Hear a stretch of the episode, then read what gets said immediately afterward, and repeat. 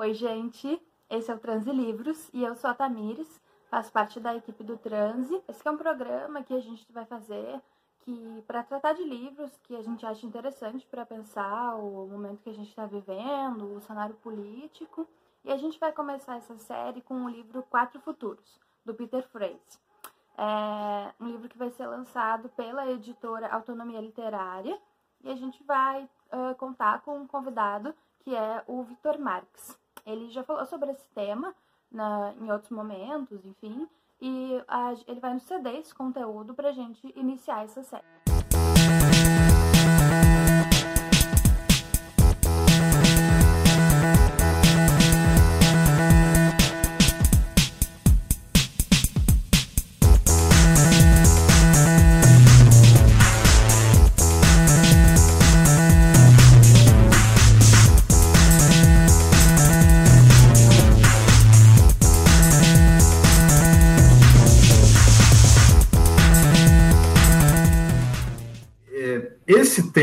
De hoje me é muito caro em particular, porque o livrinho que nós vamos falar é esse aqui, For Futures, né, Vida Depois do Capitalismo.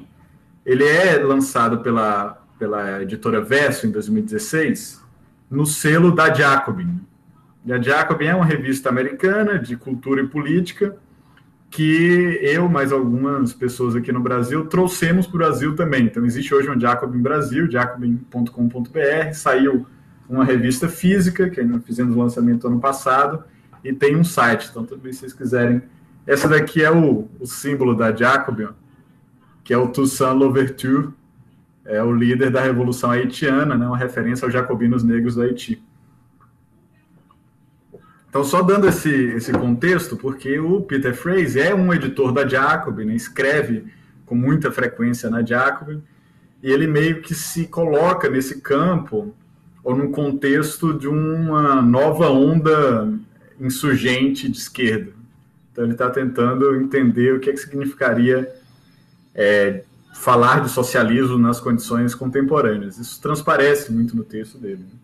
E os meus comentários, só para terminar então esse primeiro momento mais de situar, né, para vocês saberem mais ou menos quem eu sou, de onde é que eu estou vindo, os meus comentários aqui sempre vão passar muito por algumas elaborações que a Nancy Fraser faz nesse livro, que é um livro da autonomia também.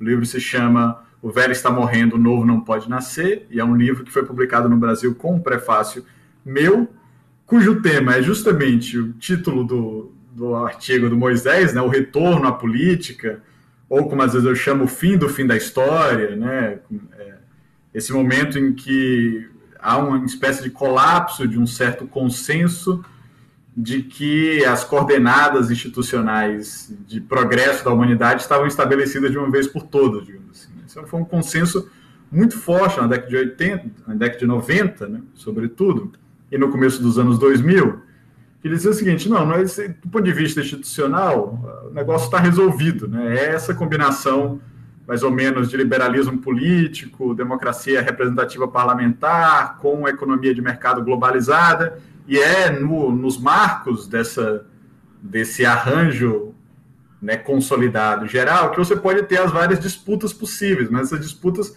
não extravasam esse, esse amplo consenso né, de uma espécie de centro alargado que envolve tanto a centro-esquerda quanto a centro-direita. Acho que passa pelo, pelo diagnóstico das pessoas da Jacobin, isso me inclui, né, mas também inclui o Peter Frase.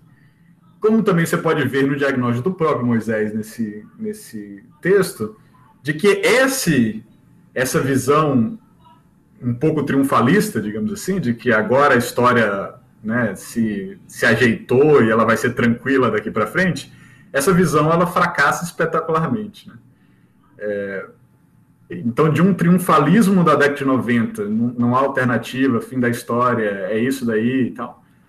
É, o que a, a década do, dos anos 2020 mostram é uma espécie de confusão generalizada, um aumento da temperatura na política, uma crise de representatividade das, institu das instituições do, e dos partidos, uma certa volatilidade né, mais errática, caótica em termos da política, o, o grau de imprevisibilidade aumenta, o retorno de algumas ideias que estavam esquecidas ou, ou relegadas às margens, né, é, passam de novo a ocupar o centro do tabuleiro político. Ou seja, uma, uma década muito mais turbulenta que, pelo visto, não acabou ainda. Né? Você tem mais turbulência pela frente também. É, o, o diagnóstico do Peter Frazee passa um pouco, me parece, isso é o que ele dá a entender na, na, na introdução, de que essa turbulência tem a ver com um certo predicamento da nossa época. Duas tendências que são mais ou menos inevitáveis, a qual nós teremos que responder. Né? Uma delas é a crise do mundo do trabalho tradicional como produto do, de uma contínua e progressiva automação do, da, da, competência de trabalho humano, não, não apenas em termos dos, dos trabalhos manuais, como né, a, a, automação da época industrial é, se caracterizou, mas também com a possibilidade de automação das nossas capacidades e competências assim chamadas espirituais, digamos assim, capacidade cognitiva, é, criativas, né? Então, o que o Fraser vai tentar apontar é que essa segunda era da, das máquinas, né, fazendo é, é menção a um, a um, livro de dois autores que trabalham bem com esse mundo do Vale do Silício, essa segunda era das máquinas é uma, é uma era das máquinas espirituais, porque está envolvido aí a inteligência artificial, a produção de algoritmos, então ela vai poder automatizar não apenas o trabalho manual, braçal, mas o trabalho do advogado, o trabalho do médico, o trabalho do engenheiro. Então, ela, é, inclusive, coloca né, em, risco esses é, digamos assim, trabalhos de colarinho branco, né, que pareciam estar mais seguros do efeito da industrialização. Então, isso é uma, um possível predicamento. Né, que o Peter Fraser isso marca a nossa época, não tem como fugir disso. Né. E o outro predicamento é da catástrofe ecológica. Né, então, de uma crise ambiental e climática que está em andamento, e que tudo indica que vai se aprofundar nos seus efeitos, portanto, aumentar também é, esses processos de volatilidade, de surpresas, de cisne negros, esse tipo de coisa. Então, a, a, convergência dessas duas tendências meio que forma o que a gente poderia chamar de uma esquina, né? uma, uma encruzilhada, por assim dizer. Que o, próprio Freire vai chamar de um momento histórico que por isso vai marcar essa certa incerteza e volatilidade. Então, esse, esses momentos de, de encruzilhada, de, de, esquina, como vai lembrar o próprio Fraser, são momentos ao mesmo tempo de promessas como momentos de perigo. Né? Então, as coisas podem tanto ir para um lado quanto podem ir para o outro. É, pode, isso pode ser uma oportunidade para a realização de projetos emancipatórios, mas também é uma possibilidade de um afundamento na barbárie. É, e o próprio Fraser, porque ele vem de uma tradição política, né, digamos assim, crítica ao capitalismo, né, crítica da economia política, ligada a essa a crítica do valor da sociedade de classes, vai dizer, olha, essas duas crises, na verdade, são incluídas, ou suprassumidas, né, por assim dizer, numa crise de maior escala, que é uma crise da economia política capitalista, uma crise talvez até das estruturas de legitimidade na sociedade de classes. Né? Então, o que ele está querendo dizer é: eu quero entender essa crise da automação e, da, e a crise do mundo do trabalho, mais a crise ambiental, não como espécie de trajetórias naturais, tá certo? Que vão dar em alguma coisa de qualquer jeito. Não, essas crises vão estar atravessadas por disputas e antagonismos sociais que vão encontrar suas resoluções em projetos políticos antagônicos e conflitantes. Então, ele, seguindo essa tradição de uma crítica da economia política, ele situa essa encruzilhada dessa crise no interior de uma sociedade que é muito desigual em termos de riqueza e poder, e que, portanto, a questão não é apenas a, a, automação vai beneficiar a humanidade ou a, a crise ecológica é, gera prejuízos para a humanidade, mas sim quem é que vai se beneficiar da automação e quem é que vai ficar com os prejuízos da crise ambiental. Então, a ideia é que numa sociedade desigual, marcada por, esse, por conflitos de poder e, de, antagonismos entre segmentos sociais de, de, de riqueza e poder distintos, a, a, as, as perguntas importantes vão ser também quem é que paga o preço né, e quem colhe os benefícios. Então, quem é que paga o preço do, da crise ecológica, quem cobre os benefícios da, da automação. Né? Então, para pensar isso, ele vai dizer: olha, metodologicamente, o que eu vou tentar fazer aqui é acoplar, articular a ciência social com ficção especulativa. Né? E isso ele chama. Eu nem cheguei a ler o livro traduzido no, no português, que até saber qual é a solução que eles, que eles fizeram para esse jogo de palavras. Ele vai falar disso que é, vai falar que essa combinação de ciência social com ficção especulativa é uma social science fiction. Né? a gente poderia traduzir por ficção científica social, mas é, é mais do que isso, né? Uma ficção que bota a ciência social no centro mais do que uma ciência natural, como se costuma acontecer no caso da ficção científica. Né? Então é uma, uma, ficção científica social, mas pode ser uma ficção sociocientífica, algo do tipo, uma ficção enraizada nas ciências sociais. Mais enraizada nas ciências sociais a partir de uma perspectiva específica, e daí por isso que eu estou retomando essa própria história do Fraser como jacobino, né? porque a, a forma como ele vai ver é muito moldada por, pela frase clássica da Rosa Luxemburgo, ali mais ou menos no começo da Primeira Guerra Mundial. O que, a Rosa Luxemburgo vai falar quando a, Primeira Guerra Mundial é Claude?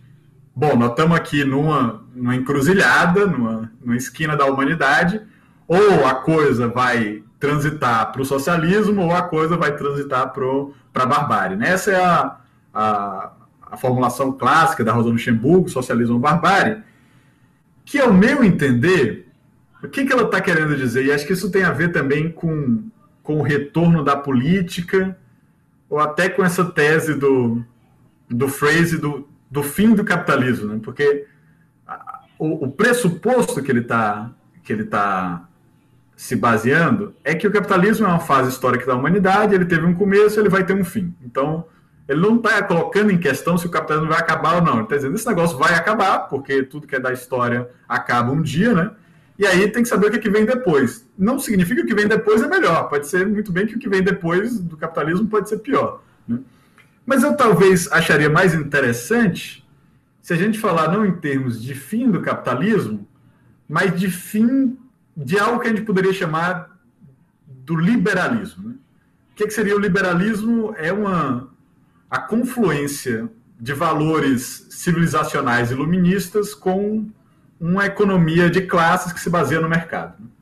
Então, essa tá, o, o liberalismo vai dizer não, liberdade econômica e liberdade política andam lado a lado, né? Então, o progresso que a economia capitalista produz é o contraponto de um progresso social e político que a democracia liberal produz, tá certo? Então, essas coisas dentro da visão liberal, estariam casadinhas, juntas, vamos de mãos dadas. Né? O iluminismo é isso, é as liberdades econômicas né, que, que marcam a economia capitalista e as liberdades políticas de uma democracia liberal, e, e, é, e é isso, é o fim da história, felizes para sempre. É um casamento maravilhoso que vai durar eternamente.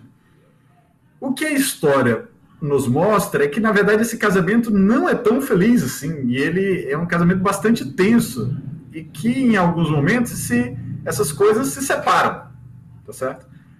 Alguns marxistas poderiam dizer, não, na verdade, elas, elas em alguns lugares, elas sempre se separaram, né? Quer dizer, o, o, o iluminismo europeu vai jogar sua barbárie nas, nas áreas coloniais, né? Mas um, um iluminista burguês, por assim dizer, sempre que essa parte do mundo é atrasada, ainda o progresso não chegou lá, mas uma hora eles vão alcançar esse estágio aqui de, de alto desenvolvimento humano, que é capitalismo mais democracia. Tá certo? O problema é que nesse momento que a Rosa Luxemburgo falava isso, 1914, 1915, você tinha justamente uma crise dessa época, de uma época de ouro do liberalismo, né? de uma época de globalização, de uma época de, né, de triunfalismo cosmopolita, de uma época de, de livre negócios, de uma época de uma sociedade burguesa que estava assentado num Estado liberal. Tá certo?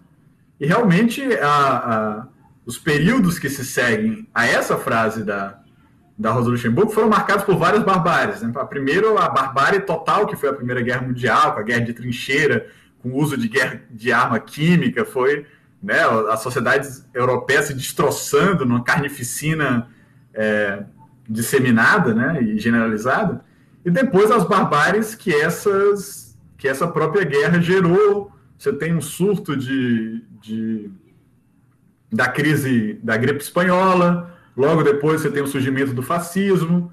Né? A Rosa Luxemburgo fala de uma dicotomia entre ir ao socialismo ou ir à barbárie, mas algum um, crítico mais cínico poderia dizer ou então ir à barbárie na forma do socialismo, como poderia ter sido a experiência da, da União Soviética, do socialismo real no stalinismo, por exemplo. Né? Mas aí você também tem como fruto dessa guerra a emergência de uma extrema-direita antiliberal na Europa, nos partidos fascistas, nos vários nacionalismos é, de direita hiperreacionários da época do Entre Guerras, que alguns chegam ao poder antes mesmo da crise de 29 e muitos chegam ao poder depois da crise de 29. Né? Então essa poderia ser o cenário da barbárie. Essa barbárie acaba produzindo essas duas crises, muita, essas duas guerras, muita mortandade, muita volatilidade política, mas a coisa é, começa a se reestabilizar depois da Segunda Guerra Mundial. Né? Então, fala aí, gente, essa coisa aí de, de um liberalismo sem freios, né? de uma mercadorização de todos os aspectos da vida social, isso daí produz uma série de problemas que a gente vai ter que dar uma, dar uma civilizada aqui no, né, nas nossas relações do capitalismo. Isso produz um novo compacto liberal do, do, do, do pós-guerra, enfim. E essa é a nossa história daí para frente. Né? Eu estou falando isso para dizer, o Peter Freire está atentando para a possibilidade de que uma nova onda de barbárie pode pode estar tá à nossa frente também. Né? Então ele sugere a possibilidade da gente falar, na verdade, de dois socialismos e de dois barbarismos que são possíveis. Ele coloca como futuros múltiplos, né? quatro tipos ideais, justamente porque ele quer dizer, eu não estou fazendo futurismo aqui, né? eu não estou tentando adivinhar o futuro, eu estou tentando traçar um quadro de possibilidades dizendo que o futuro está em aberto. Né? E vai depender do, dos conflitos políticos, das disputas políticas, da agência dos vários atores sociais envolvidos. Né? Então, estou tentando mais explorar as possibilidades do que dizer o que vai acontecer. E ele explora três, quatro possibilidades, que acredito, me parece no texto dele, embora lá no final do, do livro ele vai dizer as coisas não são tão simples assim, mas que ele vai numerando de acordo com a própria preferência pessoal dele. Né? Então, ele faz esse quadrante a partir de dois critérios, igualdade e desigualdade de um lado, escassez e abundância. Então, você tem o que seria, para Peter Fraser, o melhor dos mundos, que é uma igualdade com abundância, que isso ele chama de comunismo, porque seria a realização dos velhos sonhos marxistas numa sociedade onde a, o aumento da, da produtividade do trabalho é tão grande que ninguém precisa se submeter a um trabalho que não gosta, ou até nem precisa submeter ao Estado, porque quando tem abundância generalizada, os conflitos sociais abaixam, não precisa de uma instância reguladora, então está todo mundo livre para fazer o que quiser. Né? Esse seria o cenário de uma abundância total do, do comunismo. Ele fala, mas pode ser que a gente consiga a igualdade, mas que nós tenhamos produzido tantos estragos no, no ecossistema terrestre que isso não vai permitir abundância. Nós vamos ter que trabalhar muito, vamos ter que nos organizar de maneira mais ou menos disciplinada para desfazer o estrago que nós fizemos. Isso ele chama de, de socialismo, aproveitando uma distinção na tradição marxista entre o socialismo como uma primeira fase, em que vai precisar de trabalho, de Estado tal, antes do momento de abundância total. Talvez a gente pudesse chamar isso contemporaneamente de ecossocialismo, algo do tipo. Né? Então, uma, um projeto igualitário muito atento para os danos ecológicos que a sociedade humana produz. Mas as coisas podem ir pior, né, pra, pro, na visão do, do Peter Fraser. Né? Pode ser que nós não consigamos é, evitar, desfazer a sociedade de classe. Né? Então, é, você teria um segmento do processo de automação, mas essa automação ia se realizar nos marcos de uma sociedade muito desigual em termos de distribuição de riqueza e poder. Isso ele vai chamar de rentismo, que é para dizer, olha, as condições técnicas, objetivas, materiais da realização do comunismo estariam colocadas, né, mas a classe dominante conseguia uma maneira de manter a sua, a sua distinção de status. Isso não é mais pelo, pela pura é, é, concentração de bens materiais, mas é pela concentração digamos assim, do que se torna a força produtiva predominante, né? que é os códigos, as ideias, os, né, os programas, os algoritmos. Né? Então, nesse sentido, a propriedade intelectual guardaria aí uma, uma centralidade na constituição de uma sociedade dividida em classes. Então, você vai ter as pessoas que vão ter que pagar, não porque é, é difícil ou trabalhoso fazer alguma coisa, mas porque alguns setores têm um monopólio da possibilidade de usar essas ideias, de usar esses códigos, de usar esses algoritmos, tá certo?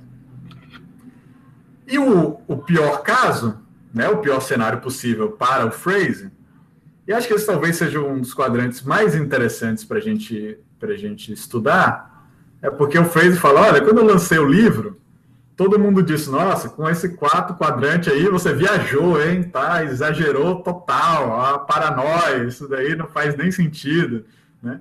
E ele fala que ultimamente, quando vão convidar ele para alguma coisa, é para falar sobre exterminismo. Né? Então, o, em cinco anos, o quarto quadrante se, se tornou de inconcebível para. Ah, mas então é isso daí, nós estamos vivendo já esse, esse quadrante tendencialmente. Né? Então, o quarto quadrante seria dizer o seguinte: olha, pelo aumento das forças produtivas, do, do aumento da tecnologia, da automação, as proprietárias elas não precisam dos trabalhadores. Certo? Está tendo algum, alguma questão? Paro de falar? Ok. É, não precisam do, dos trabalhadores. Né? Mas os trabalhadores então aí, você tem o, o que o, o exterminismo é baseado numa ideia de que há uma população excedente, certo? Uma sociedade para produzir o que as elites precisam, né? ela não precisa de tanta gente. Então tem gente sobrando, certo?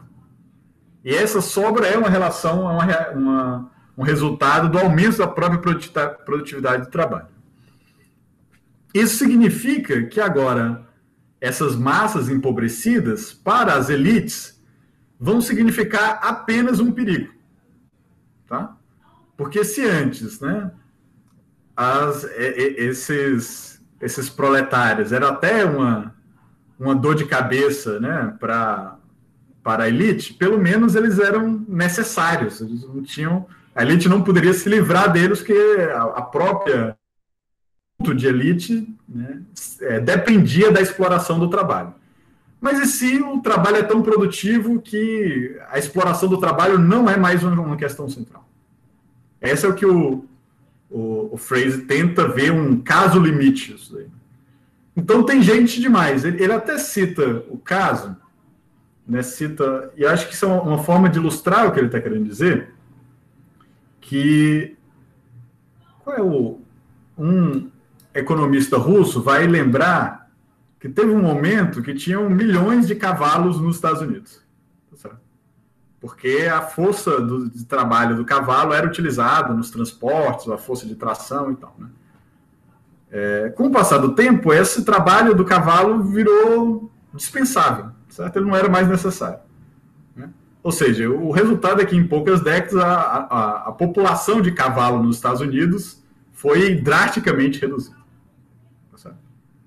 Aí o, esse próprio economista vai dizer, é, mas os seres humanos não são cavalo, então nós vamos, né, mesmo se o trabalho não é necessário, nós vamos conseguir dar uma solução humana para como essas pessoas possam viver e viver até melhor e tal. E o Fraser vai dizer, é, mas isso assume que as, as classes dominantes são benevolentes, estão preocupadas com isso. Pode ser que essas, que essas classes dominantes tenham apenas medo desse, dessa população excedente e querem se ver livre dela. E aí ele tenta ilustrar esse processo com uma tendência que é realmente muito atual no mundo, que é a militarização da polícia. Né? Isso é uma, uma... Saiu até um vídeo da Vox que eu recomendo atualmente, que mostra como, mesmo nos países avançados do capitalismo, os corpos policiais vão ficando cada vez mais com cara de exércitos de ocupação. Né? Então são os robo, robocops com né, arma de armas pesadas, tanque de guerra, né, riot gear. Então. Qual é a ideia aí? É que você tem uma população excedente que é um caso de polícia. O que você tem que fazer é conter essa população, administrar essa população. Então, o Fraser liga esse, esse fenômeno com o aumento do, do estado carcerário, né, do encarceramento em massa, como aumento do, do, da espécie de campos de concentração, né, com, a, com a própria relação que os refugiados, os imigrantes sofrem numa, numa Europa encastelada. Né? Então, o que o Fez vai dizer, é, talvez a, a classe dominante vai dizer, olha, realmente não tem mundo para todo mundo, né, usando uma, uma frase do, do Viveiro de Castro, né, e da, da como é que é, da Novski? Tá. É, não tem mundo para todo mundo, a crise ambiental significa isso, né, e eu também não preciso do trabalho dessa quantidade imensa de pessoas. Então você deixa elas aí ao Deus dará, ou até se torna, acaba tendo uma, uma postura genocida frente às populações por um medo dessa rebelião dos despossuídos. Essa é uma ansiedade que está muito presente hoje em dia, inclusive na nos produtos da cultura pop. Você vê isso nos livros, no, nos filmes, né? Esse medo dessas, dessas hordas, é, digamos, de despossuídos atacarem, né? se rebelarem e tal, e a necessidade de controlar policialmente essas populações excedentes. Então, esses são os quatro cenários, tá? Como uma, como uma introdução aqui para o nosso, nosso debate. Né?